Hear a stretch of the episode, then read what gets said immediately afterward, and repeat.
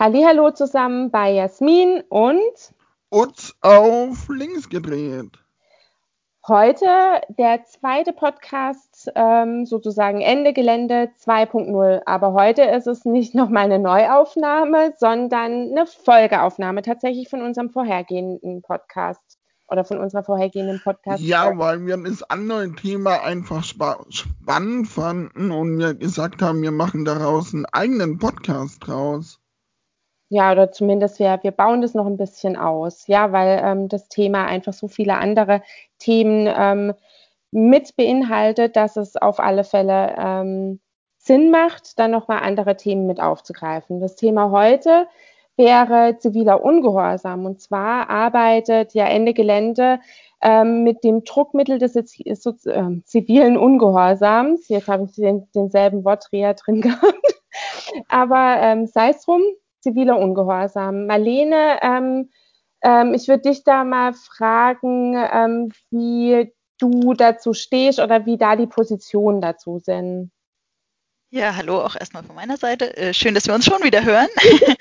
äh, ja, also der zivile Ungehorsam an sich ähm, ist einfach nur eine Form des politischen Protestes. Und tatsächlich ist nach Paragraph 20 Absatz 4 des Grundgesetzes es sogar die Pflicht eines jeden Bürgers in Deutschland, ähm, gegen die Missstände vorzugehen, die in der staatlichen Ordnung herrschen oder die die staatliche Ordnung gefährden.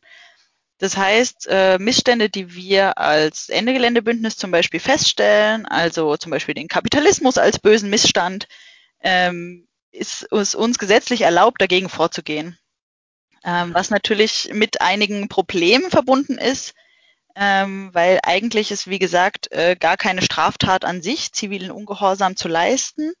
Ähm, also es ist weder eine Straftat noch eine Ordnungswidrigkeit, was die Polizei auch immer ein bisschen in Bredouille bringt, ähm, was jetzt eigentlich, was wir eigentlich da falsch machen. Ähm, weil natürlich kommt es dadurch zu Anklagen. Ähm, wenn wir eben auf RWE Privatgelände zum Beispiel eindringen, sind wir beim Hausfriedensbruch oder bei äh, alternativen Sitzblockaden auf Schienen, die könnten sogar bis zum Tatbestand der Nötigung äh, nach Paragraph 240 Strafgesetzbuch äh, ausgelegt werden. Ah, wie sieht es denn bei, bei so, ähm, sozialen, wie sieht es denn aus mit, mit Scheiße.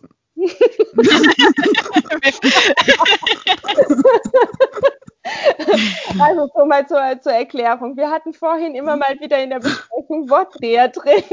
Und jetzt haben wir wahrscheinlich so oft drüber geredet, über den Wortdreher, dass, uns, dass es uns jetzt zweimal passiert, dass wir den Wortdreher drin hatten in der Aufnahme. Also es geht um zivilen Ungehorsam. genau, genau. Wie sieht es denn mit zivilen Ungehorsam ähm, mit dem Thema Frage Rassismus aus? Weil ich denke, ähm, dass da teilweise, also habe ich schon gehört, anders reagiert wird, äh, wenn andere Menschen da, äh, Migrantinnen und Migranten und so wie nicht. Weißt du da was mehr?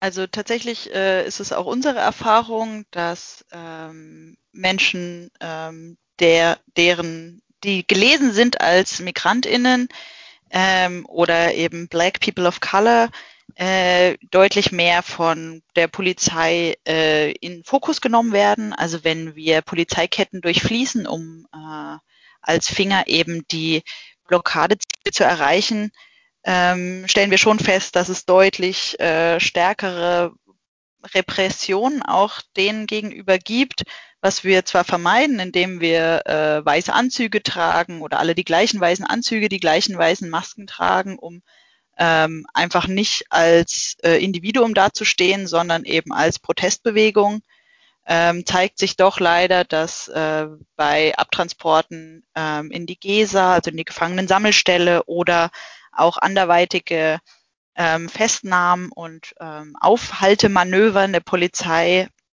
da sich doch deutliche Unterschiede zeigen zwischen äh, migrantisch gelesenen Menschen und ähm, eben offiziell, also als weiß gelesenen Menschen. Genau. Mhm. Ähm, es ist auch interessant, dass du gerade die weißen Anzüge ähm, ähm, angesprochen hast, weil darüber hatten Utz und ich tatsächlich auch. Ähm, wir haben darüber gesprochen und uns auch die Frage gestellt, welchen genauen Hintergrund das, dass die weißen Anzüge haben. Und du hast es sozusagen jetzt auch mit noch ähm, äh, mit erklärt. Das ist super gewesen. Danke. Das war ja auch meine Theorie, wo ich dir erzählt habe. Ja. Also wir versuchen natürlich die Anonymität der Masse auch zu nutzen, genau. um eben mit dem zivilen Ungehorsam natürlich straffrei davonzukommen, ähm, weil die Polizei natürlich äh, insgesamt überfordert ist mit äh, Tausenden von Menschen, die sie gleichzeitig äh, Personalien aufnehmen müssten, um sie da irgendwie ähm, strafrechtlich verfolgen zu können. Mhm. Ähm, ich würde jetzt auch noch mal ganz kurz drauf eingehen, weil wir, äh, das ist auch noch was, wo wir vorhin auch im Vorgespräch darüber gesprochen haben, was dann eigentlich zum zivilen Ungehorsam gehört. Also meine Vorstellung war ähm, die ganze Zeit im Endeffekt, dass äh, das sozusagen erst immer unter zivilem Ungehorsam läuft, in dem Moment, wo ich von der Polizei weggetragen werde. Ja, äh, tatsächlich ist ähm, also unsere Form des zivilen Ungehorsams, also wirklich äh, Massenaktionen, Massenblockaden, ähm, auch auf Privatgelände oder Privateigentum, ähm, also sogenanntem Privateigentum, äh, äh, ist natürlich eine der Extremformen. Aber ziviler Ungehorsam an sich beginnt äh, an einer ganz anderen Ecke. Also auch Fridays for Future mit äh, einem Schulstreik ist eine Form des zivilen Ungehorsams. Also, dass ähm, SchülerInnen einfach die Schule schwänzen und damit ihre Schulpflicht, was ja eine gesetzliche Pflicht ist, mhm. ähm, quasi umgehen, sind sie schon im zivilen Ungehorsam. Also es äh, ist natürlich auch äh, in Richtung Hungerstreik, was jetzt in Deutschland nicht so weit verbreitet ist, aber ähm, man ja trotzdem über die Medien mitkriegt oder auch eben von Gandhi, ähm, der auch eben mit genau diesen Protestformen versucht hat, ähm, seinen Freiheitskampf zu führen, ist genauso auch ein ziviler Ungehorsamer. Mhm. Genau. Finde ich auf alle Fälle super spannend. Ähm, vor allem halt auch, weil das ähm, für, für ähm, eine Personengruppe oder für, für eine Gruppe an sich auch manchmal die einzige Möglichkeit ist, oder auch für einzelne Personen wie, wie Gandhi, wo du gerade angesprochen hast, tatsächlich auch die, manchmal die einzige Möglichkeit ist, ähm, auf sich aufmerksam zu machen, auf Ungerechtigkeiten, auf ähm, Dinge, die nicht so sein sollten, nicht sein dürfen, ähm, den Fokus drauf zu schieben. Ne? Richtig, und das ist ja genau das, was ähm, eben auch die Braunkohle-Tagebau und RWE ähm, schaffen, dass ähm, sie in der Anonymität auch da verloren gehen. Also wenn nicht gerade die Menschen, die genau neben diesen Kohlegruben leben und diese mhm. Tagebau vom Tagebau auch betroffen sind. Also wir haben nach wie vor Umsiedlungen in Deutschland. Man kann sich eigentlich gar nicht vorstellen, ähm, dass nach wie vor Menschen äh, in ihr, aus ihren Dörfern vertrieben werden oder äh, wie eben der Deutsche sagen würde, äh, umgesiedelt. Mhm. Ähm, es werden nach wie vor vertrieben, es werden Dörfer abgerissen, es werden Dörfer abgebaggert, äh, in denen Menschen eigentlich noch leben. Mhm. Und nur die sind die, die das tatsächlich einfach vor der Haustür miterleben und deswegen auch die, die ähm, da quasi äh, das, das Drama vor der Tür haben. Und äh, mhm. Menschen wie wir hier im entspannten Baden-Württemberg, äh, wo es keinen Kohletagebau gibt, äh, wo es natürlich nach wie vor böse Steinkohlekraftwerke gibt, ähm, aber wir erleben das ja einfach nicht tagtäglich mit als unsere persönliche Geschichte. Und ähm, deswegen ja. ist es wichtig, dass wir auch mediale Aufmerksamkeit genau dorthin legen, wo eben die Ungerechtigkeit passiert. Und das mhm. erreicht man eben durch den zivilen Ungehorsam, indem man genau dahin geht, wo das Unrecht geschieht. Ja. Vielleicht, vielleicht kann, sorry Jasmin, ähm, vielleicht kann man ja ein bisschen aus Nähkästchen plaudern, wie, wie kann man so einen sozialen Union ähm, aufbauen ein, und ihn, ihn ein bisschen verbreiten, organisieren. Kann man, kann man dazu was, was sagen? Prinzipiell muss man da äh, nicht unbedingt Geheimnisse ausplaudern. Also es ist auch der S21-Prozess hier in Stuttgart, äh, mhm. uns allen in Baden-Württemberg natürlich gut bekannt, ähm, lebte von zivilen Ungehorsam. Da haben sich zehn Leute, haben das Rathaus gestürmt und wurden dafür angeklagt. Ähm, das ist, es reicht einfach, sich Freunde zu suchen, sich ein gemeinsames Ziel zu suchen und einfach mal hinzugehen. Einfach mal da zu sein an einer Situation, wo einen da keiner haben will. So wie wir jetzt auch den Urteil in Stuttgart hatten zur Wohnungsbesetzung, wo man ganz genau. klar gesehen ja. hat, ähm, wo die Linke Stuttgart Wohnungsbesetzung hat, die Fraktion, und wo ganz klar war, dass der Urteil politisch war, weil der SWR war auch da, die haben weniger Strafe bekommen wie und die Fraktionsmitglieder. Mhm. Ja. ja. Sorry, ich habe dich vorhin unterbrochen, Jasmin. Nee, jetzt, äh, jetzt habe ich tatsächlich auch meine Frage vergessen. also beim zivilen Ungehorsam ist es eben sehr wichtig, sich vorher einfach zu informieren, was für rechtliche Konsequenzen äh, auf einen zukommen. Also weil so eine Gerichtsverhandlung ist äh, nicht unbedingt so äh, kostenarm, ne? Mhm. Ähm, und auch ein Rechtsbeistand äh, ist natürlich meistens sehr sinnvoll, weil keiner von uns kennt wirklich alle Gesetze so in- und auswendig. Ähm, deswegen ist es super wichtig, da auch die Konsequenzen, auch seine persönlichen Konsequenzen. Also Menschen, die zum Beispiel im sozialen Bereich arbeiten, mhm. äh, sind natürlich mit einer Strafeintragung im äh, Register nicht mehr ganz so beliebt auf dem äh, Arbeitsmarkt. Ja, klar. Ja, da muss man schon auch vorsichtig sein. Habt ihr da auch tatsächlich ähm, äh, äh Juristinnen dabei, die euch dahingehend auch immer wieder beraten vor, äh, vor Aktionen? Ja, also wir sind äh, da tatsächlich äh, glücklicherweise sehr gut aufgestellt. Ähm, auch die Rote Hilfe, mhm. ähm, ein deutschlandweiter Verein, ähm, die sich ja vor allem um so Rechtsbeistände für äh, AktivistInnen kümmern ähm, und da eben auch zum Beispiel Geld natürlich äh, zur Verfügung stellen, ähm, leisten da eine tolle Arbeit. Ähm, wir Ende Gelände selber haben natürlich auch teilweise JuristInnen äh, in den eigenen Reihen, ähm, vor allem so Sachen wie Camp-Anmeldung oder sowas äh, laufen natürlich über das Versammlungsrecht. Ähm, da haben wir auch verschiedene Kooperationsgespräche dann mit den Ordnungsamts oder anderen ähm, Behörden, ähm, um das natürlich auch durchzusetzen und da äh, unsere Versammlung, also die offizielle Camps oder auch Mahnwachen, teilweise einfach einen sicheren Ort auch für AktivistInnen die mhm. aus der Aktion herauskommen, um einen Ort zu haben, an dem sie sich legal aufhalten dürfen. Mhm, mh. ähm. Das zu schaffen und eben auch diese ganze Anmeldungsprozedere, da sind wir gut aufgestellt und äh, ein Dank auch gleich an dieser Stelle nochmal an alle unsere wunderbaren JuristInnen, die uns da helfen. ja, da hätte ich auch tatsächlich gleich darauf hingewiesen, dass es wieder ein kleiner Gedankenanstoß in die Richtung Rote Hilfe auch ähm, sein darf und ähm, sich da auch mal tatsächlich ähm, ja. darüber zu informieren, ähm, wie das funktioniert und vielleicht auch tatsächlich eine kleine Spende dazulassen. Richtig, also tatsächlich ist es ähm, ganz viel Care-Arbeit, ganz viel Hintergrundarbeit, ähm, mhm. dass eben diese Tausenden von Menschen in der Aktion sein können. Also dies mhm. äh, sind dann natürlich Medienberichte, die laufen vor allem über die Aktion.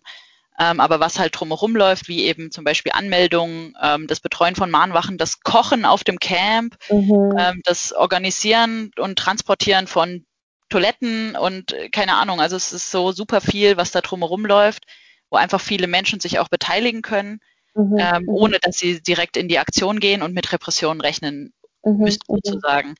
Ähm, mhm. Und genau auch äh, Menschen, die vielleicht gar nicht dazu in der Lage sind oder auch sich nicht dazu in der Lage fühlen, ähm, da zu unterstützen, können definitiv äh, finanzielle Unterstützung natürlich leisten, über ja. die wir uns alle sehr freuen. Also auch Ende Gelände hat ein wunderbares Konto und freut sich über jede äh, finanzielle Zuwendung. Genau. Das hätten wir jetzt tatsächlich ganz am Ende noch darauf hingewiesen. Aber den Werbeblock habe ich selber genutzt.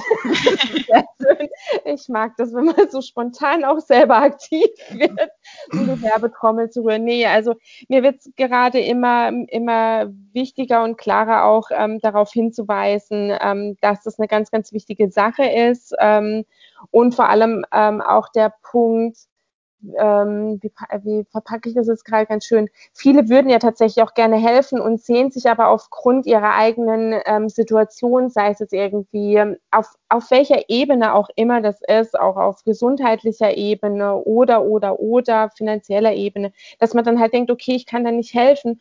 Aber wenn man sich da mal genauer ähm, damit auseinandersetzt, ähm, weiß, was denn alles zu diesem, zu dieser ganzen Orga Ende Gelände gehört, wird einem eigentlich ganz, ganz schnell bewusst, dass es immer wieder ähm, oder dass es ganz viele Bereiche gibt, wo man sich sehr wohl einbringen kann mit dem, was man, was, was einfach für einen möglich ist.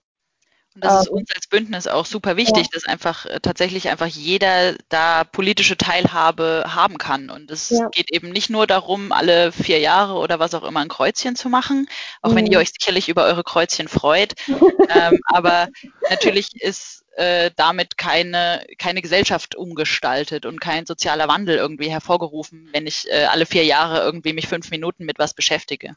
Deswegen ja. finde ich es genau wichtig, dass man sich auch außerhalb den vier Jahren ähm, auch außerparlamentarisch Politik macht mit Verbund, äh, mit Organisationen, Bündnisarbeit, mit verschiedenen Gruppen halte ich für enorm wichtig, dass man ähm, in Kontakt bleibt mit den Organisationen und schauen, was passiert und schauen, was vor Ort gemacht haben und da die Ideen mitnimmt einfach.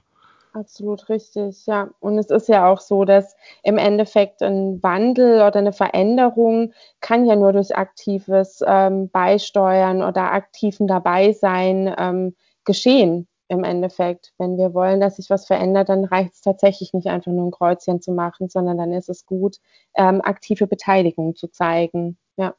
So sind im Prinzip ja unsere Aktionen auch entstanden ja. und ähm, einfach aus dem heraus, dass wir äh, gemerkt haben, dass das nicht ausreicht, dass eben weder Parteien uns retten können, noch ja. das parlamentarische System uns irgendwie ja. retten kann oder zumindest nicht so schnell und so gut, wie wir uns das vorstellen. Und ähm, deswegen sind wir für uns und ich für mich auch äh, gezwungen, zivilen Ungehorsam zu leisten, weil es leider ja. anders keine Variante gibt. Ja, und ähm, jetzt wird, glaube ich, auch ziemlich deutlich, ähm, wie wichtig das es auch ist und dass es auch nichts ist, wo man davor sich fürchten müsste oder wo irgendwie so ein, so ein fürchterliches rotes Tuch ist, ähm, wo man umgehen sollte, sondern nee, es ähm, äh, gehört zu dem Recht eines, einer jeden Bürgerin, eines jeden Bürgers, ähm, zivilen Ungehorsam zu betreiben, tatsächlich auch. Ja. Ja, und deswegen finden wir immer interessant und man muss ihn natürlich schauen, äh, mit welcher Organisation und mit welchen Gruppierungen man dann zu, da zusammenarbeitet. Aber mit Ende Gelände auf jeden Fall gut. Richtig. Also vor allem, weil wir auch Kämpfe verbinden. Das hatten wir im letzten schon mal ein bisschen angesprochen. Genau, die, äh, es geht uns nicht in erster Linie um Klimaschutz oder um irgendwie weniger CO2-Ausstoß, sondern eben um die Einbindung aller Menschen und eine gerechte Welt. Sehr schön. Ich finde, es ist ein hervorragendes Schlusswort, Marlene. das war jetzt, fand ich jetzt super schön abgerundet. Ähm, ich möchte mich an der Stelle auf alle Fälle schon mal bedanken für diese zwei unglaublich tollen Gespräche. Ähm, ja, und würde alle Zuhörenden einladen, schaut euch die Homepages an, ähm, informiert euch, beteiligt euch, ähm, egal in welcher Form, wozu ihr euch imstande fühlt. Ihr seid, wie ihr es gehört habt, herzlich willkommen. Ähm, Auf jeden Fall. Ja. Dann. Genau, auch von meiner Seite aus vielen Dank. Äh, wir würden uns natürlich freuen, wenn wir auch weiterhin in Kontakt bleiben Absolut. mit euch als genau. Gelände und nicht mit der Arbeit aufhört mit den Podcasts, sondern dass wir generell in Kontakt bleiben mit euch. Sehr gerne. Mit euch Aktivistinnen. Super. Okay, dann hoffe ich, ähm, oder Utz, möchtest du noch mal was zum Schluss sagen? Nö, ich finde, wir haben alles gesagt und wir können das gerne ja. Okay, dann bringen wir es zu Ende. dann ähm, würde ich sagen, tschüss, bis zum nächsten Mal, bis zum nächsten spannenden Thema mit Jasmin und uns auf, auf links gedreht.